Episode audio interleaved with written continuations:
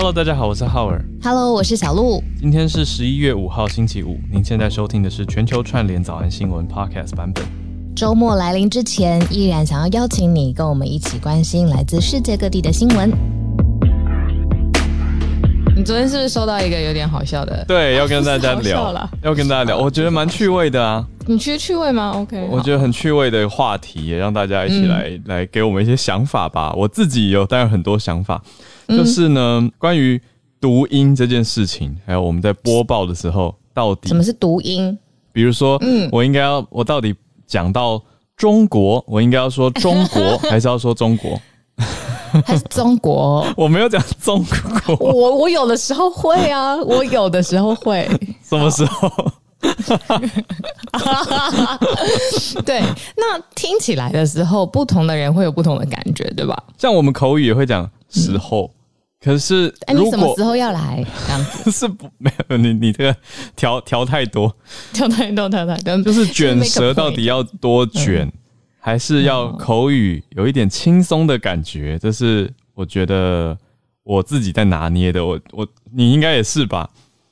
我很小的时候，我就已经决定我要放弃，就是字正腔圆讲话这件事情了。嗯，就是除非我今天好，我要转播总统大选，那没办法。但是如果日常生活讲话，甚至是就是只是呃，比如说民生消息的播报，我不会要求我自己要开到百分之两百的字正腔圆，因为我觉得吃力啊，听的人吃力，我也吃力，而且好像不是现在的亲切感吧，对不对？对，我觉得你讲的两个点太好了。第一个是幅度，你说百分之两百，的确，这个我我跟你我们这种呃，我们应该怎么形容？声音工作者是可以调整的，因为小时候只要参加过朗读比赛的训练，都知道。各位评判老师，这个大家都会啊。那可是现在我们如果这样来播报的话，可能我们房间立刻剩下两，你不要说三千人，剩下两个，你跟我。对对对，但我收到的、呃，我收到的讯息是非常善意的，是来自海外的听友，他我觉得是他自己的讲话习惯也好，或是长期下来的收听习惯，他比较习惯听到哪些字该怎么念好。该念清楚，这个其实我自己也是在自我提醒跟拿捏，不是说、哦，因为我们要轻松感，所以都可以很 sloppy 随便乱念。有时候我自己重听也会觉得，哎、有一些音我可以再微调一下。对，但你刚讲的第二个很好的是亲切感，因为我前一阵子有跟一些广告圈的朋友聊天，还有影视圈的朋友聊天，就在聊到现在在找的新人都是什么样的特质。嗯呃，现在很多客户都要所谓的素人感，嗯，因为他觉得是我们身边的朋友嘛，就很像是距离很亲近的人一样。对，我是说，那素人感到底有怎么去定义？他们就各家都抛出了不同的定义，可是都指向同一个方向啦，就是咬字不能太清晰。我就觉得 这到底跟以前我觉得有一个分水岭，嗯我觉得，嗯，我刚刚忽然拍脑袋一想，我觉得自从 自从没有，自从？自从周杰伦先生用他自己的含糊的方式在饶舌，在唱歌，然然后大家还是觉得这也可以是一种流行的时候，我觉得是大家对于自己语言的习惯或听觉的习惯。就像是我们选音乐或者是选爱好的习惯一样，你爱什么就去吧，但是不不需要迎呃要求别人。我觉得好像是这个方向这样子。嗯，我觉得大方向是这样啦。可是有一些时候，我觉得有意有意思，就是就是呃，社会语言学讲到语言其实也代表身份。嗯，所以很多诶、欸，有一点哦、喔，甚至有阶级哦、喔，嗯、就是特定阶级或特定身份的人讲话会有特定的样子，甚至用词也有特定的样子。所以有一些人，他下意识的会为了要维护他的身份或阶级，他会去纠正一些别人。比如说我刚刚讲那个词，我我我讲纠正也是讲太轻松了。呃，以最严格的标准会变成纠正嘛，应该要讲纠正。你不要这样子我，我拜托你，我拜托你。你懂我意思吗？就是有一些人他会为了要维护所谓的道统或者是传统跟正统，就一定要特定的咬字跟说话方式，不然就是成何体统。哦，押韵了起来。但我们早安新闻主要的强打应该是一种陪伴感吧？如果这样子再捅下去，不是很陪伴，我觉得太正襟危坐了。我啦，我的想法，我我也认同了。我觉得亲切感吧，或是跟大家聊聊天，比较像是平常讲话的感觉，也蛮重要的。但是我会再拿捏跟注意一下，所以还是要谢谢。这位听友很善意的给我们支持跟鼓励，因为他还是非常的认同我们节目，觉得哎我们做的很好，只是他对于读音有一些小小的，他希望可以想法跟建议而已，他只是对他他觉得这是已经到了正确跟错误之分了。对，那我觉得到对啊，就是知怎么可以读成滋？哦，这种感觉，但是我觉得有时候有一点点的空间，像是刚刚讲到调到两百，或者是我们用一百或者一百二或八十 来发这个音，都嗯都可以在调整给人的亲切感。嗯，对啊，就像现在大家早上不会不会，你到便利商店不会说你好或者欢迎光临。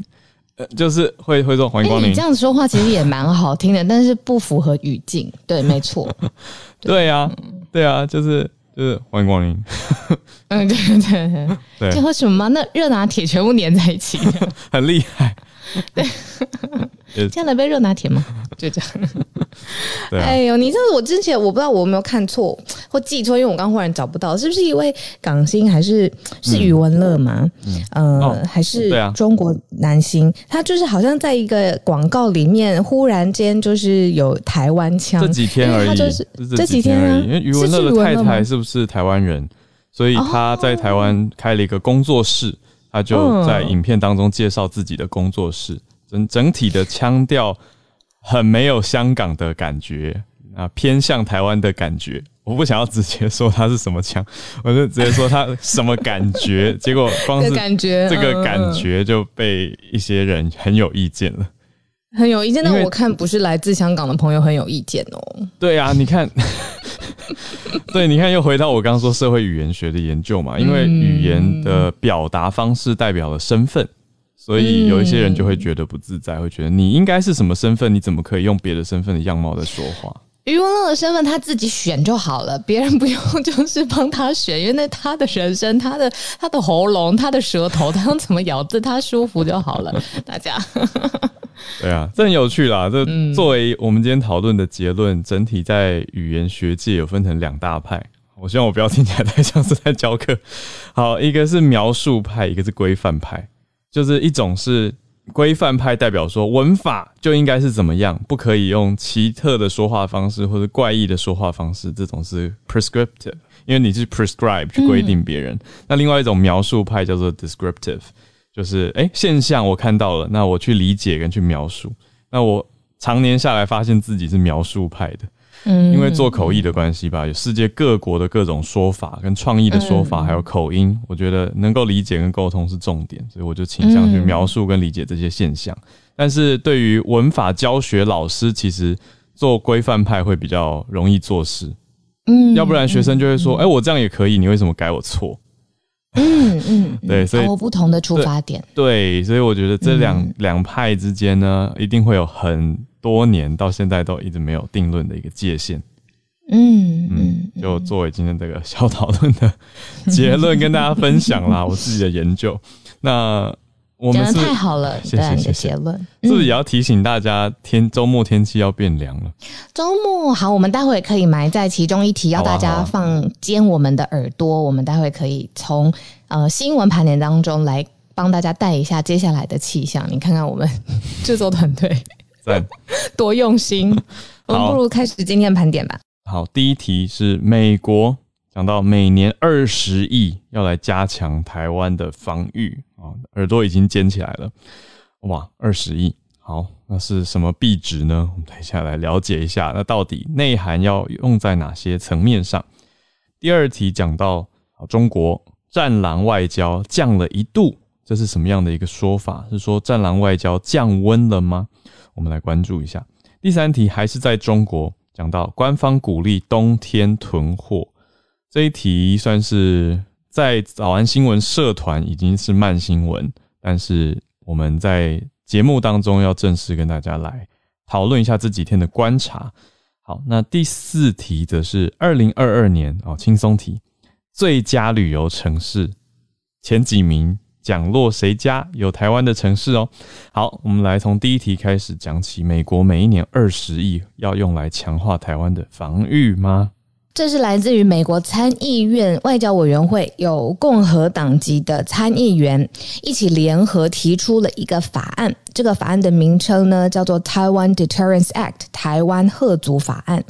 它的内容呢是要求说，台湾相对应的国防支出应该让华盛顿跟台北代表的就是美美国跟台湾非常非常紧密的同意与规划，甚至是长期发展之下，从二零二三年到二零三二年，美国的国务院要来提供二十亿美元，嗯，外国的军事融资 （Foreign Military Financing），哇，这个不得了了。首先呢。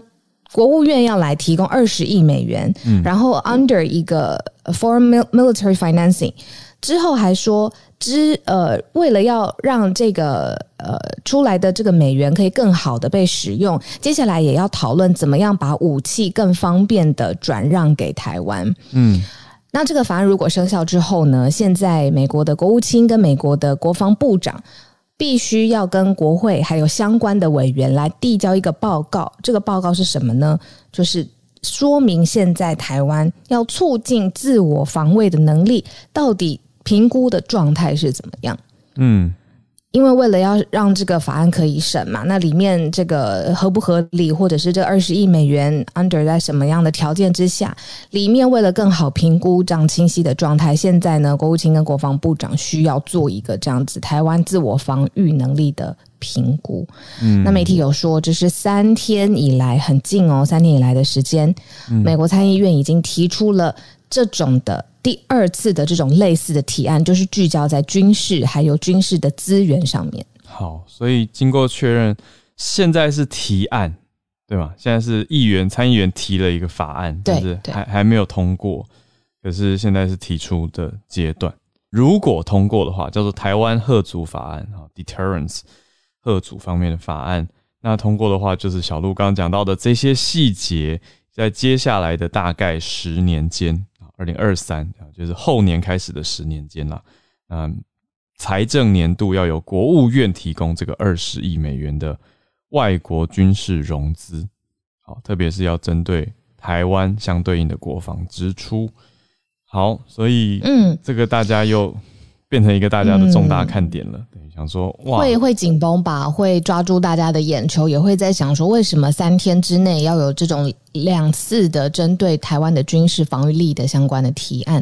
那其中就有一位议员表示说，你如果看区域上面来说，现在其实中国对于台湾的军事啦，不论是演习方面或者是战机方面，这个压力的确是不断的在 build up 当中当中。那他认为说，国际社会需要尽速向台湾来提供。呃，相关的训练、战备的资源，让台湾可以保护自己免于中国的侵扰。那因为他看的事情是更大的区域的，你不能说是印太来说好了，或是整个太平洋岛链上面的这个和平，所以他是从这个切入点来说服这个法案，希望接下来可以通过。嗯，对，跟大家整理一下，刚刚讲到连续近三天是哪些？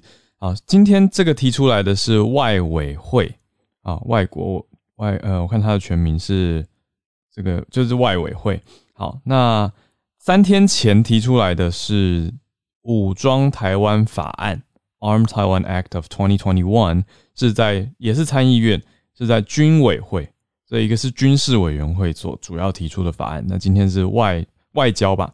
啊，外交委员会所主要提出的法案，但是的确时间真的很近，才近三天就提出两项，都是要讲说。加强台湾军事，加强军事防卫，一个是从外交的角度，一个从军事的角度。那各个参议员其实也都有谈了一段，都有发表一段话，都有提到说中国日益的增强啊，对台湾的军事施压等等，那这些都是很大的威胁，所以要优先考虑。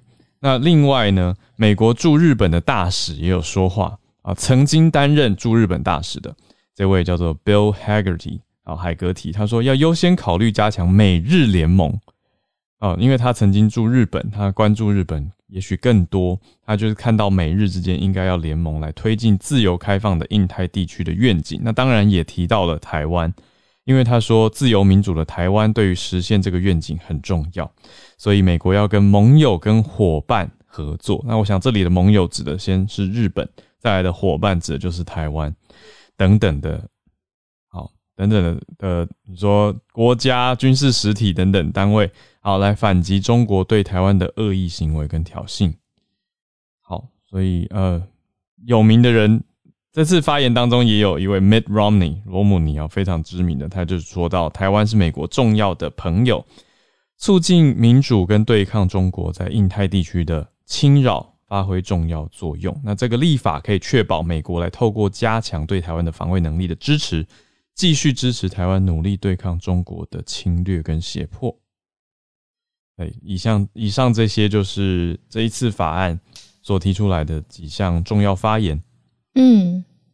我觉得我们好像可以继续扩大我们的财经嘉宾，呃，不是财经啊，就是呃专家的嘉宾库的资料了。因为像像像这样子的，应该蛮重大的消息吧？我自己看，嗯，那我会觉得说，哎，很好奇。那如果真的受过专业的呃国际关系、外交政治训练的，不论是现在的领域的专业工作者或者是学者，他们会不会看到新的观点？嗯，所以请大家如果有推荐的人呢，欢迎随时呃发。讯息到浩伟跟我的 Instagram，我们现在的 Instagram 都有，就是都放在吧友里头了。没错，那或者是纸飞机喽。谢谢大家。那我们接续第二题，刚好等一下，甚至第三题都可以连在一起来看哦。嗯，就是最近两岸的紧张关系或是态势，那再加上美国动作频频，对，那中方到底有哪些的作为呢？我们先看到战狼。外交为什么大家讲降一度？嗯，而且后面还有一个问号，有没有？这个问号是有意义的。嗯，呃，在十一月三号的时候呢，欧洲议会史上第一次哦，有官方的代表团来到了台湾进行访问。今天下午还要直播，今天下午三点要直播，跟大家补补充一下。嗯嗯嗯。嗯，对，那其实它的这个不论是史上第一次，或者这个层级，那其实都是在某种程度上面是对台湾的重视是提高的嘛，而且是史无前例嘛。对，那通常呃这个时候呢。中国发言人、外交部发言人，或者是中国官媒的发言人，通常就会释出一些啊，什么强烈谴责啊，什么什么自家的什么，你不要来管，类似这种东西。好，在此省略一千字这样子。但是没想到呢，这个来自中国官媒《环球时报》，他们立场一直非常坚硬，而且是很凶狠的。《环球时报》总他们的总编辑叫胡锡进，他发文建议就是说。好了，不要再就是中方的这种回应啊，不要再不要再那么凶了啦。意思讲白话文就是这个样子，说针对这些西方议员的挑衅，其实中方的回应不用这么强硬。诶，那我看到这边的时候，我还觉得，嗯，是要温柔起来了吗？蛮意外的，对不对？蛮意外的，就看下去才知道哦，切，其实不是他的立论根据，我觉得，呃，对，没错，交给你说，交给你说，他的理由，理由，他就说，哎，为什么？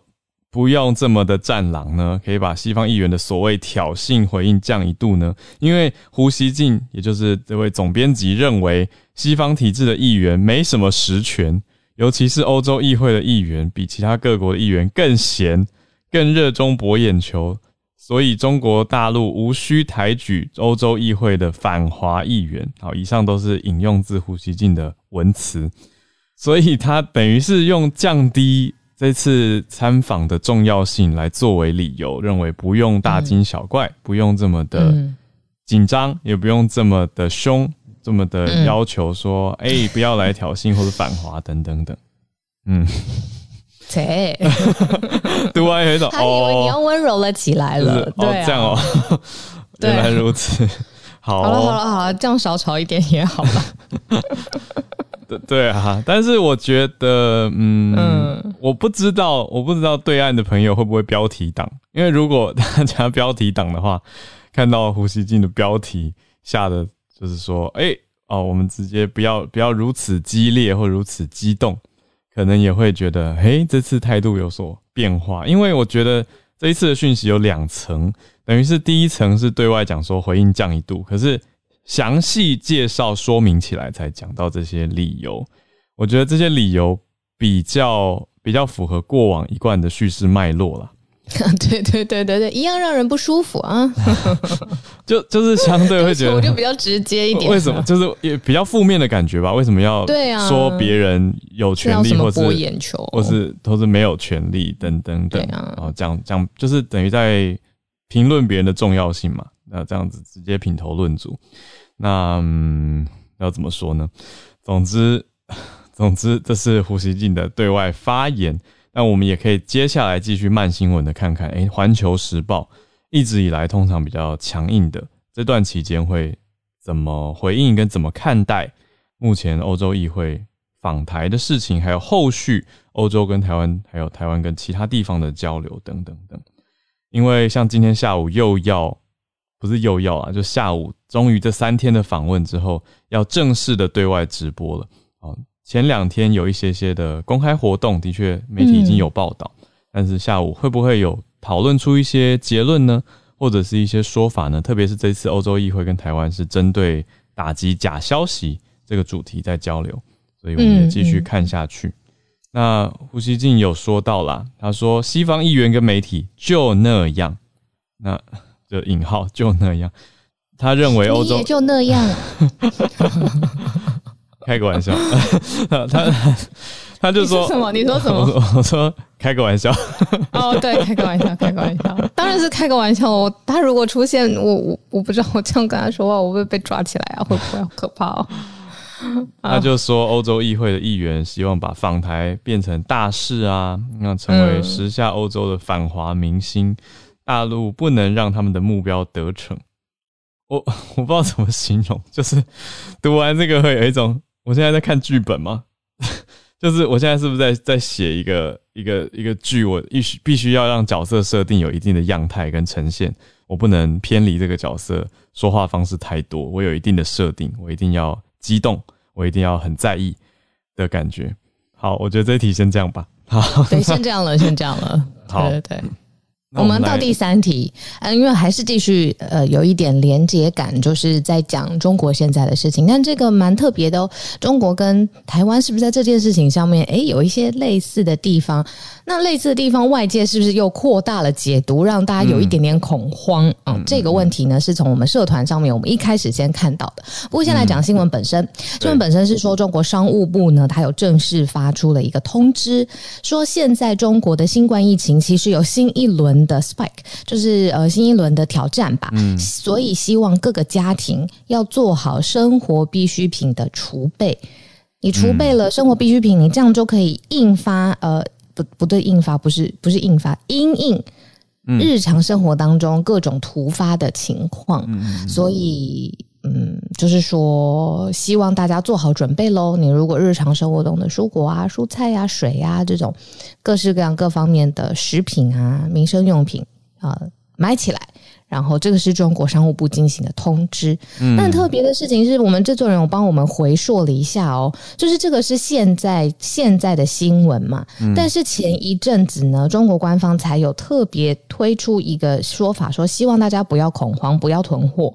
对，这个很常从政府听到嘛，对吧？只不过现在是从中国商务部正式发出通知说，哎，你要囤货了。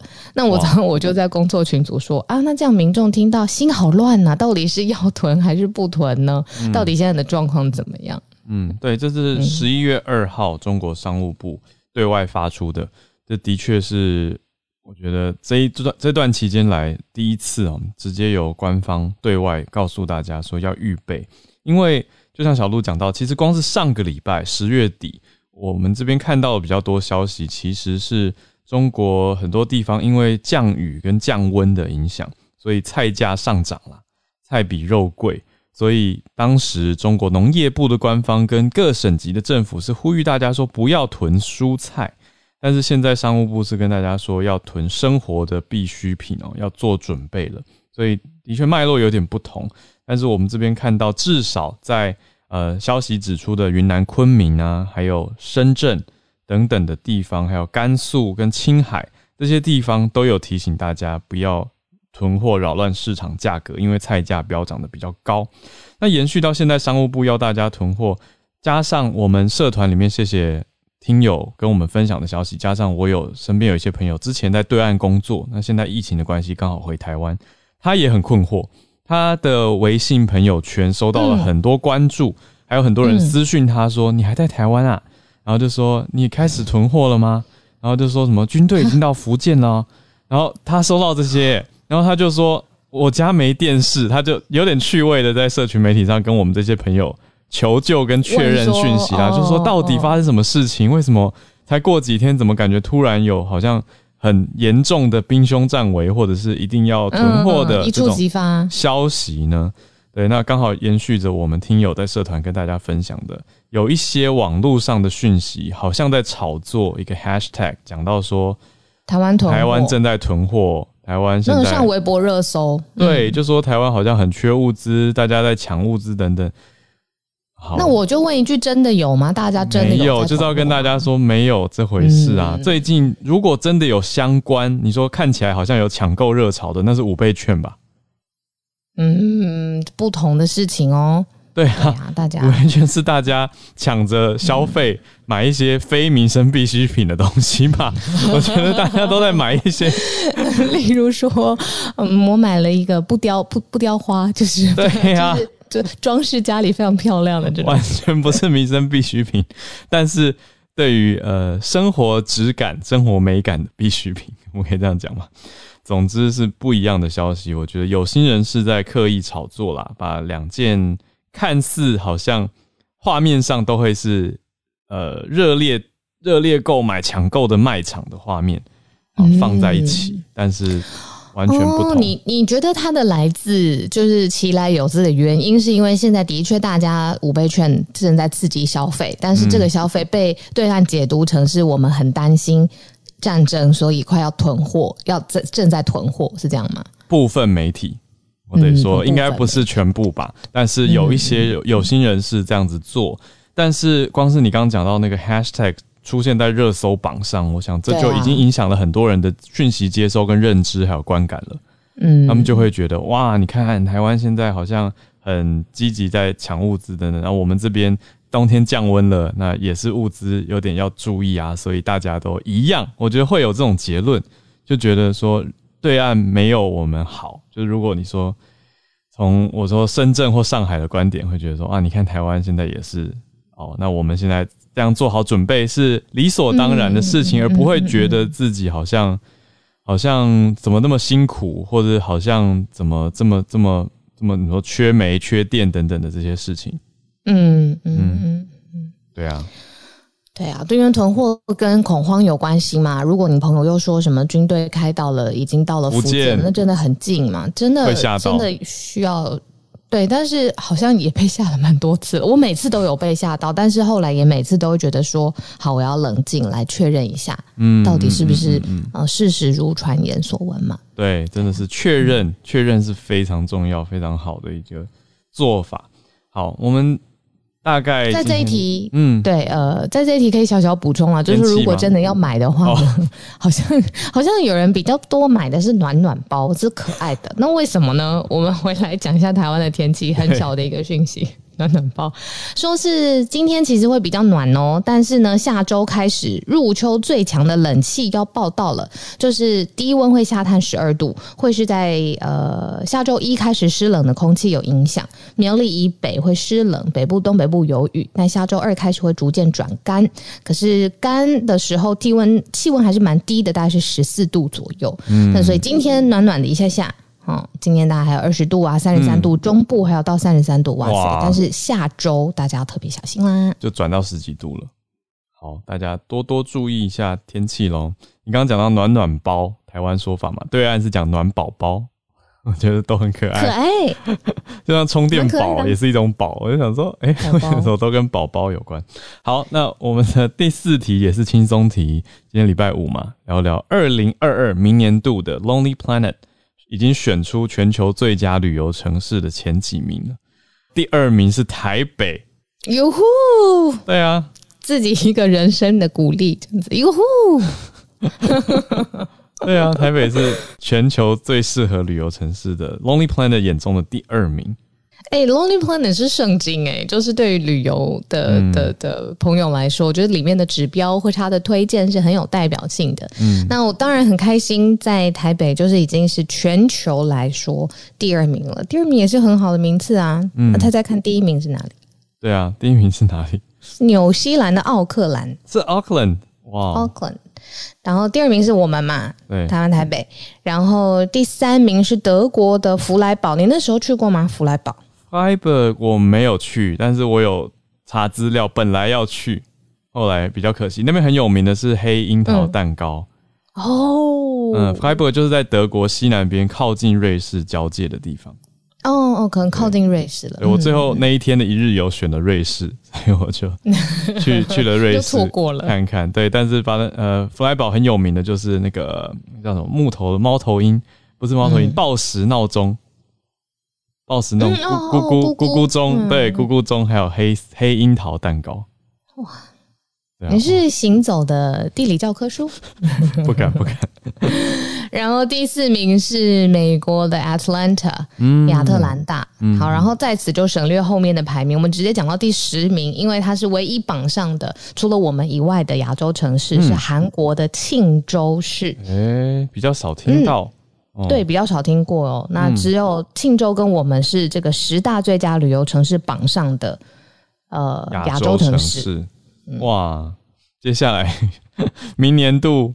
看我们的开放程度了，你知道这边说，哎，公布对大家说，Lonely Planet 毕竟在旅游界非常高度的指标性嘛，那大家都看到了，哎，第二名呢会想去看看，结果我们不知道防疫措施规定的情况到底是否松绑等等等，我想这都是要综合来讨论的啦。那台北市获选的原因有很多，这里面有描述到说，呃，文化气息、自然体验、开放进步，还有。嗯，防疫的成果，民主开放啊，人民友善、好客，兼具传统现代的文化气息等等等。那观光局其实也有回应哦，观光局就说会透过网络的宣传跟异业的结盟，还有实体的活动，来让台湾旅游的特色再多加的发挥。那希望让台湾成为防疫后或疫情后的首选旅游目的地。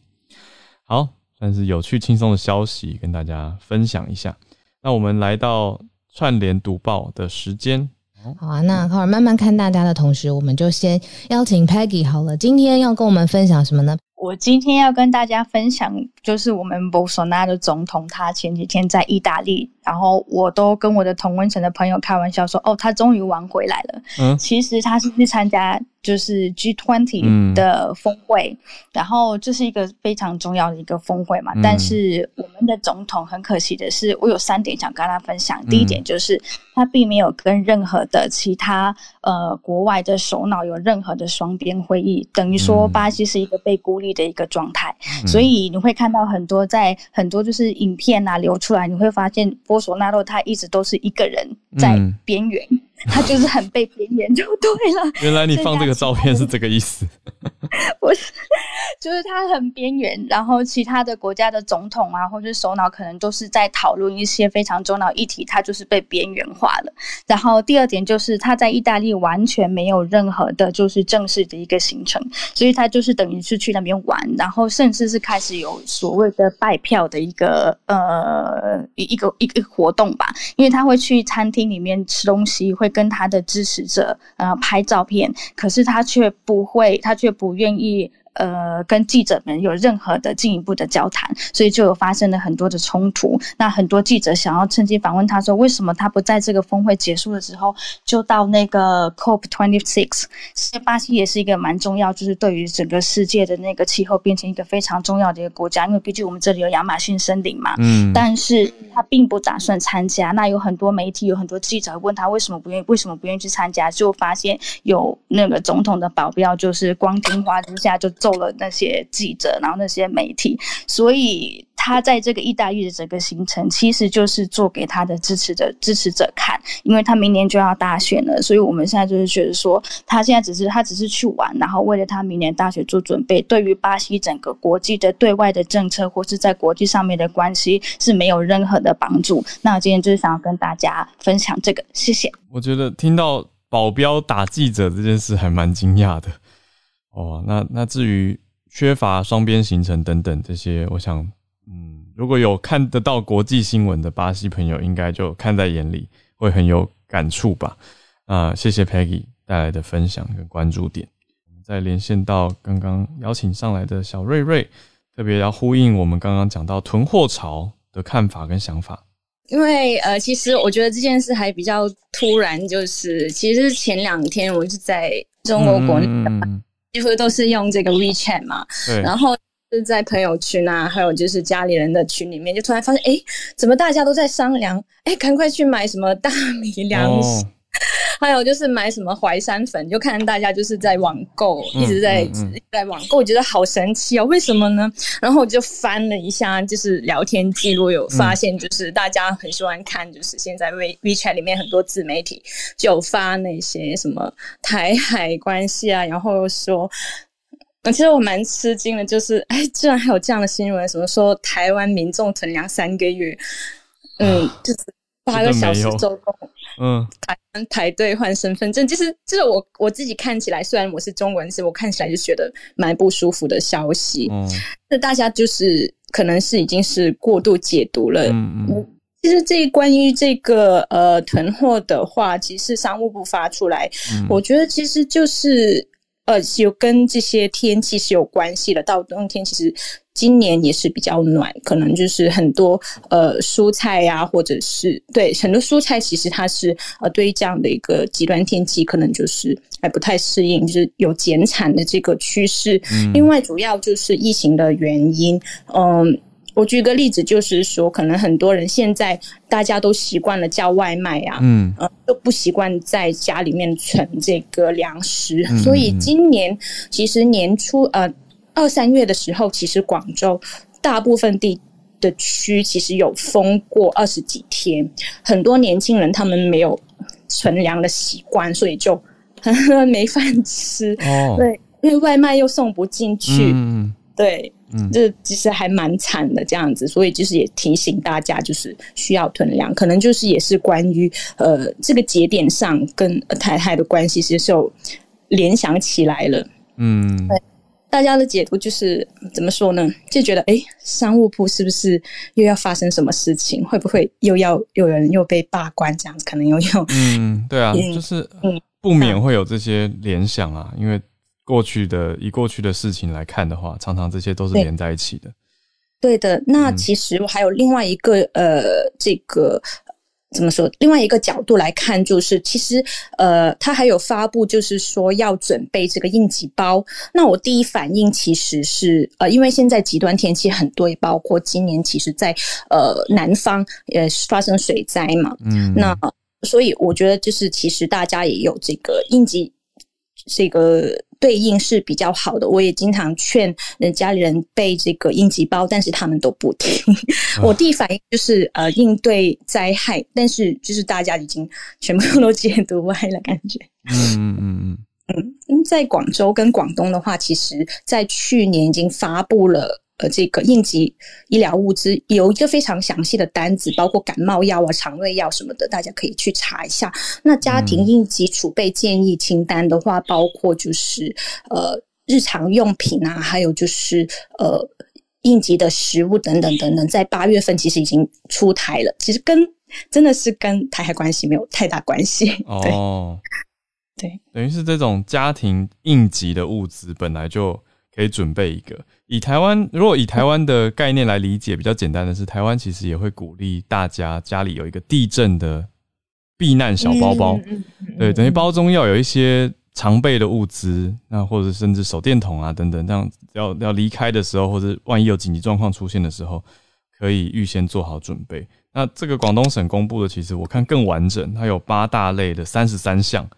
内容其实很多哎，天灾吗？嗯嗯，相关的对，嗯它是家庭卫生应急的物资哦哦，OK。可是都其实不是最近才发布的事情，都是划重点，就是不是台海危机啦。刚刚小瑞瑞讲的这一句，对啊，是重点重点。对对对对对，这个都是要在平时生活中呃这个积累起来的应灾能力啦。嗯，就国内现在的教育还。做的还是不到位，可能呃比较急的时候发布这样 的一个信息，可能大家就是会有一些误会这样子。嗯嗯嗯，谢谢小瑞瑞。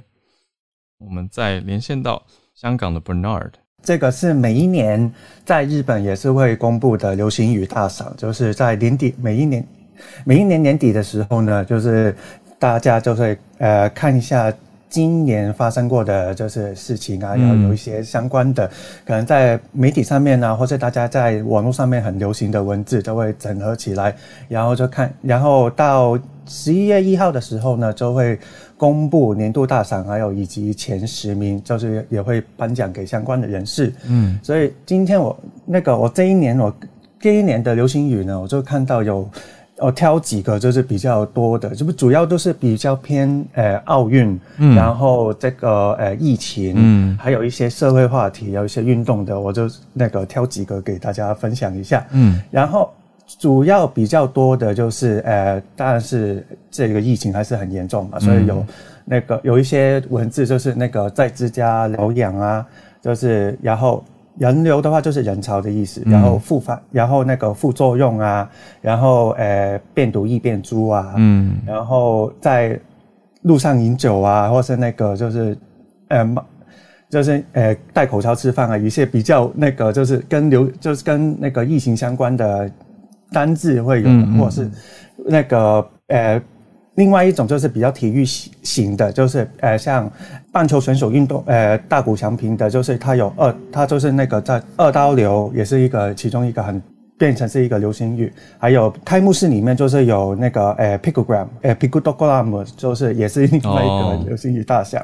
嗯，然后一些比较文化方面的，比方说 NFT 啊，然后 SDGs 啊。嗯。比较那些比较文化的，然后 gender 平等啊，一些不同的就是关于文化上面的文呃，有一些单字也是参也是在今年的流行语大赏里面。嗯，所以我每因为其实我我每年对于这个流行语大赏也是很有兴趣，所以就每年他的那个每一年他谁是会拿奖，我是有没有有没有蛮有趣有兴趣的，就给大家分享一下。谢谢 Bernard，这真的很有趣，因为。从一整年度这个国家主要在跟社会当中在流行哪些用词，就代表大家关注的跟创发的一些想法嘛，所以就等于是算是一个年度回顾的感觉。那刚刚讲到这些，我都觉得哇，的确选的很很多元多样诶。因为一开始我想说，诶，都是偏向疫情跟奥运，可是其实后面也还有 SDGs，还有 NFT 等等这些的词，就还蛮广的。如果我是日文日文老师的话，我应该已经做很多篇贴文了。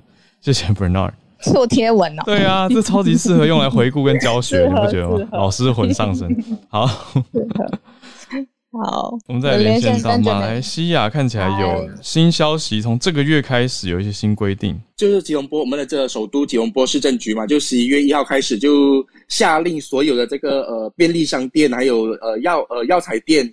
跟一些杂货店就禁止售卖烈酒，那啤酒之类的话是可以售卖，可是售卖时间是只有到早上七，从早上七点到晚上九点，所以这对很多的这个商家，因为商家其实是突然一声令下就说，呃，全禁止售卖，而且是当天就直接下令，所以很多商家有囤货，就是他们有的囤货，所以不知道要怎样去把这些烈酒啊，就是像呃那个呃。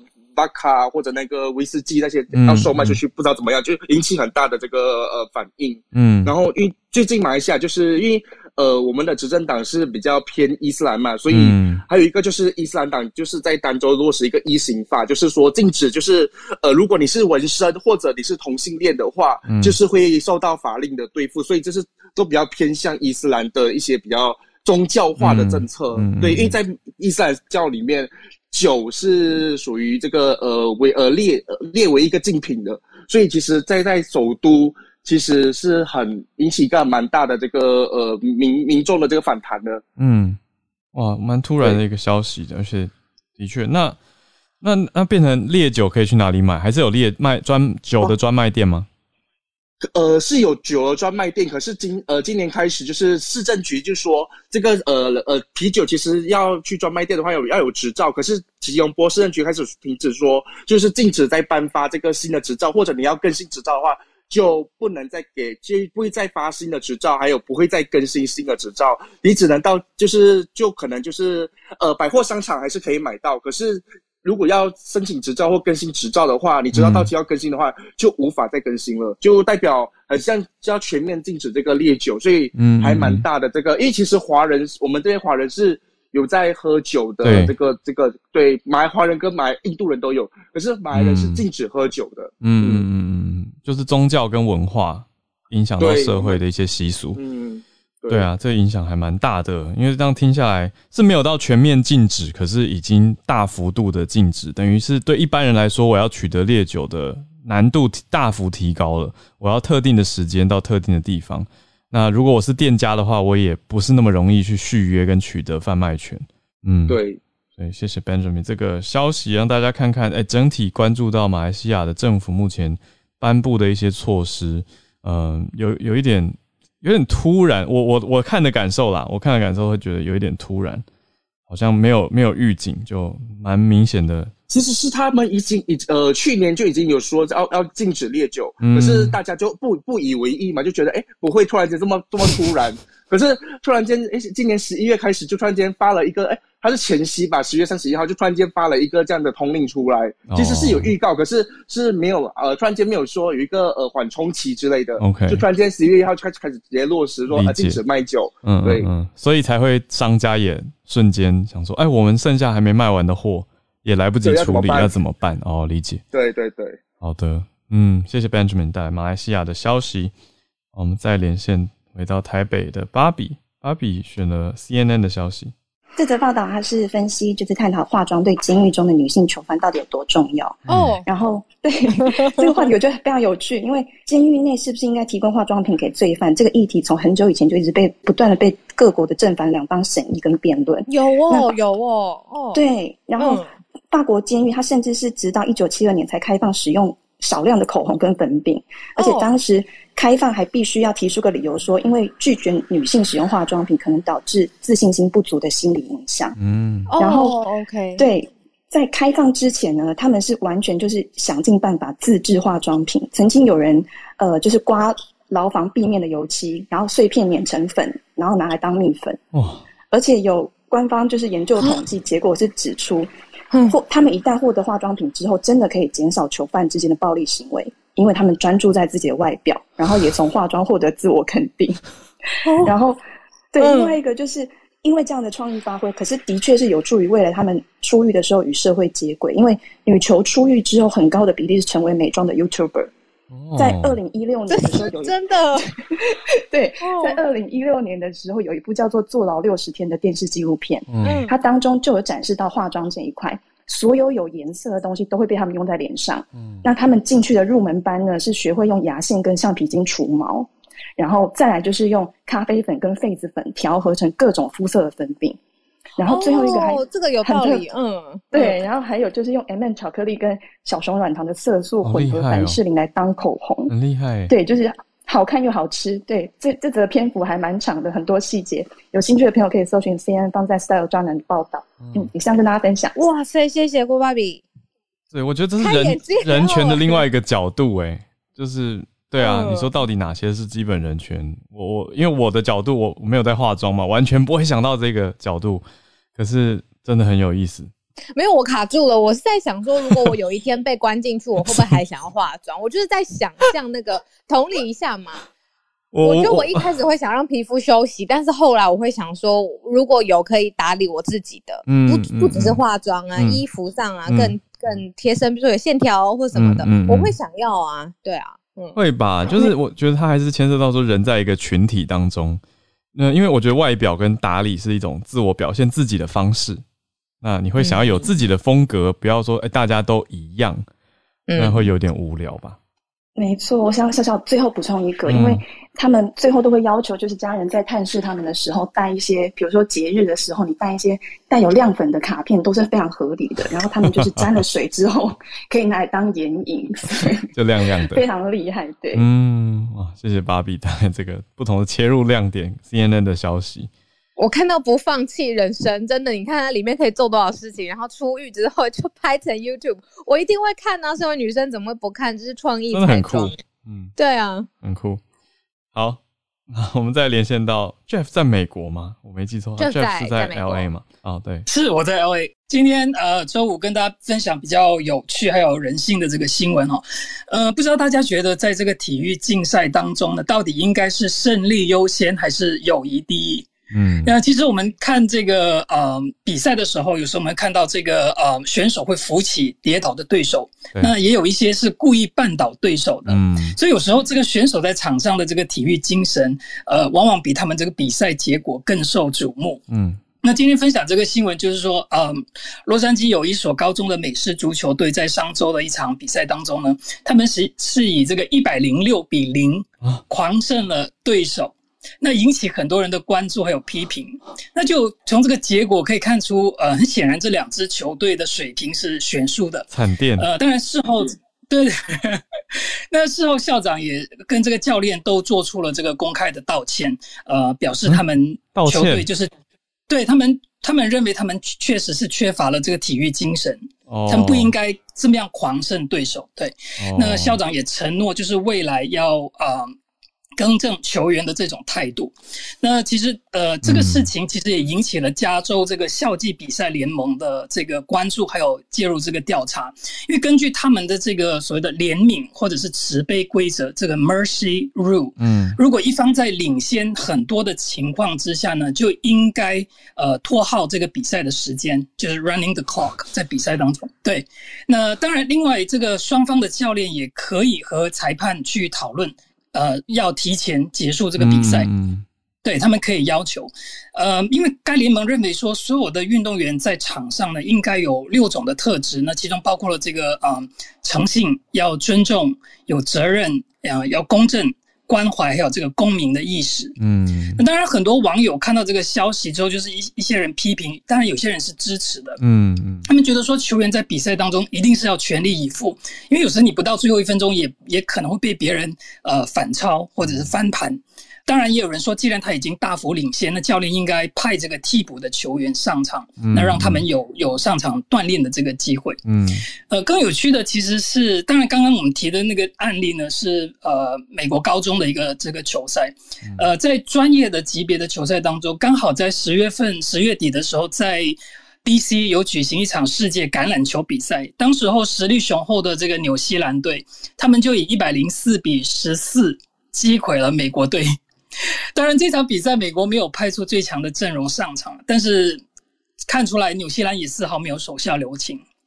嗯，所以到底在这个场上是要友谊第一，还是说你要考虑到就是对方的这个感受？我觉得这是嗯，今天选这个新闻的主要一个一个考虑点。嗯嗯，谢谢 Jeff，我觉得很有趣的题目哎，因为对啊，到底 赢不能又又不能赢太多，或者赢的让对方觉得好像被羞辱、没有尊严。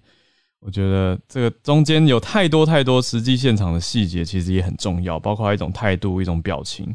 对，因为以前在学校参加过，我当然都是在旁边，呃，因为我篮球不强嘛，但是我是我是拉拉队，但是看着我们班狂胜对手，或是被对手突然反超的时候，真的大家会群情激动，那会很希望自己的班队可以，呃，应该说班上的队伍可以大胜对方嘛。对啊，可是到底这个态度，而且中间很有有一种烟硝味，那到底要怎么去拿捏才好？要怎么去平衡？我想这是一个好题目。不过刚听到校长跟校方出来道歉，我还是会觉得有一点惊讶，就觉得哇，有需要到道歉的程度。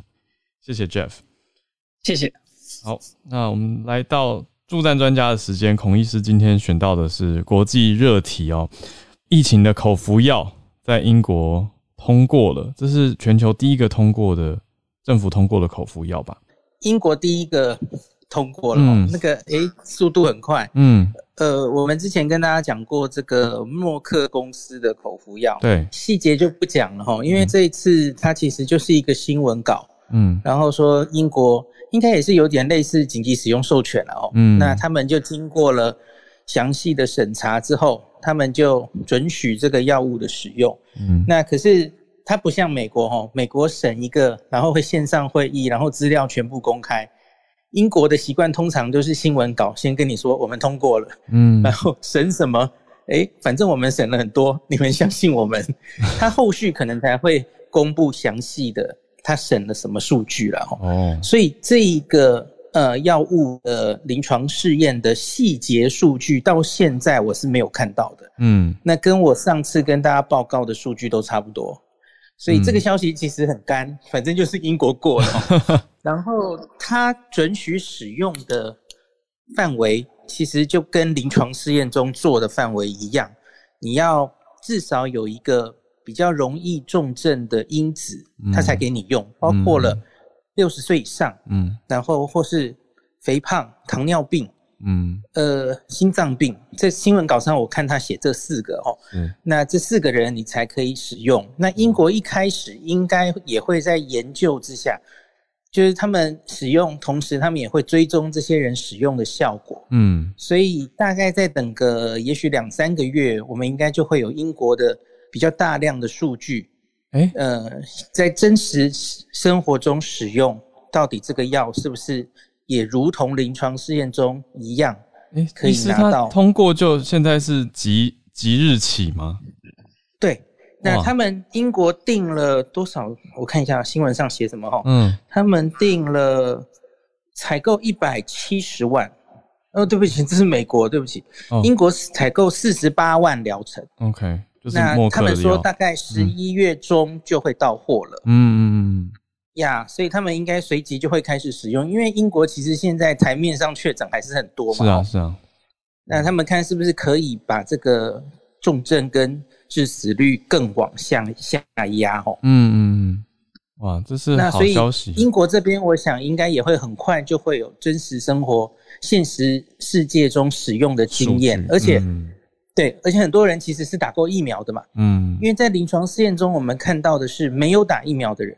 哦，他们故意去希望不要被疫苗干扰，嗯嗯，所以是没打疫苗的人之下，他可以有大概五十 percent 的减少重症的风险，嗯，那在疫苗加上去的话，那效果会不会更好？那我们拭目以待，英国这边应该会有数字告诉我们。是，所以说我们对于默克这个药，嗯，就是莫拉皮拉韦嘛。呃，嗨，对，对于这个他的了解还是比较停留在医师上次跟我们分享的默克自己公布的，没错，临床研究没有更多。OK OK，因为我也在等他，应该已经投稿了，就是更细节的数字，我想应该会有机会很快就看出来。然后通常英国这个 NHRA 这个类似美国 FDA 的单位哈，过几天他也会把他的会议的 那个。记录都公布出来，嗯，现在还没有，现在就只有新闻稿，嗯，所以也许会从英国审查的这边先看到一些更细节的数字。理解，等于用英国 MHRA 的角度怎么看这个药，然后他们审查到了他们的看点，或是他们认为的一些判断，对不对？呃，一个是他们有强调说这是跟疫苗相辅相成的，嗯，那他们很。期待就是多了一个武器可以对抗新冠，可是它不能取代疫苗，这我其实也跟大家讲过嘛，吼。那所以他就顺便再 提醒大家，英国现在其实在推广第三针嘛，哦，他们是五十岁以上就可以打加强针嗯，booster。嗯，他说这这不能取代掉，可是我们多了一个武器，就更能对抗新冠这样子。哎，讲到第三针，我顺带问医师一下，我比较没有听到 A Z 的第三针。呃，英国有做一个这个叫 Cove Boost，嗯，就是他们选择了前面打了两剂，不管是 A Z A Z B N T B N T 哦，那他们后面选了七种七种打法，嗯，那包括了 B N T 莫德纳，然后半剂量，然后打 A Z 打 Novavax，他们其实全部都去做了哈，哇，那可是这个东西到目前为止好像两千多人。呃，一样只有新闻稿，我没有看到详细的那个数据。可是英国根据这一个临床试验哦，他在九月就做出了加强针的建议，他们建议是首选用 BNT 做第三针。嗯，因为他们大概就是看这个，不管是不良反应或是抗体上来的幅度，他们觉得 BNT 最最理想。那他们说 alternative 就是替代，你可以用半量的莫德纳。嗯，那实在你前面两个使用会有不良反应或怎么样，那也可以用 A Z。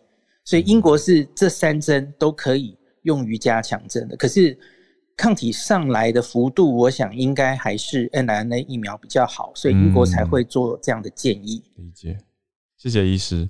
对啊，所以今天带来这个英国新消息，后续再继续追踪，再看看公布了哪些。也非常感谢医师一直以来的资讯整理跟白话解读，让大家了解到世界疫情重大的发展。那也谢谢今天一起上来串联，讲到 Bolsonaro、Peggy，还有小瑞瑞讲到囤货，Bernard 讲到日本流行语大赏，Benjamin 讲到马来西亚的消息，芭比讲到监狱的化妆，非常有趣的 CNN 的题目。那 Jeff 讲到的是从 LA 的一个高中足球比赛，美足比赛，来看看体育精神。非常有趣，今天谢谢大家一起来串联。我们今天礼拜五的全球串联早安新闻就到这边告一个段落喽。谢谢你的收听，想要知道更多世界的消息，欢迎加入 Facebook 社团全球串联早安新闻。如果你想分享新闻或是观点，欢迎在星期一到星期五早上八点钟的时间加入 Clubhouse 的房间。期待让我们来串联世界，团结在一起哦！祝福大家周末愉快喽！我们下周再见，下周见，拜拜。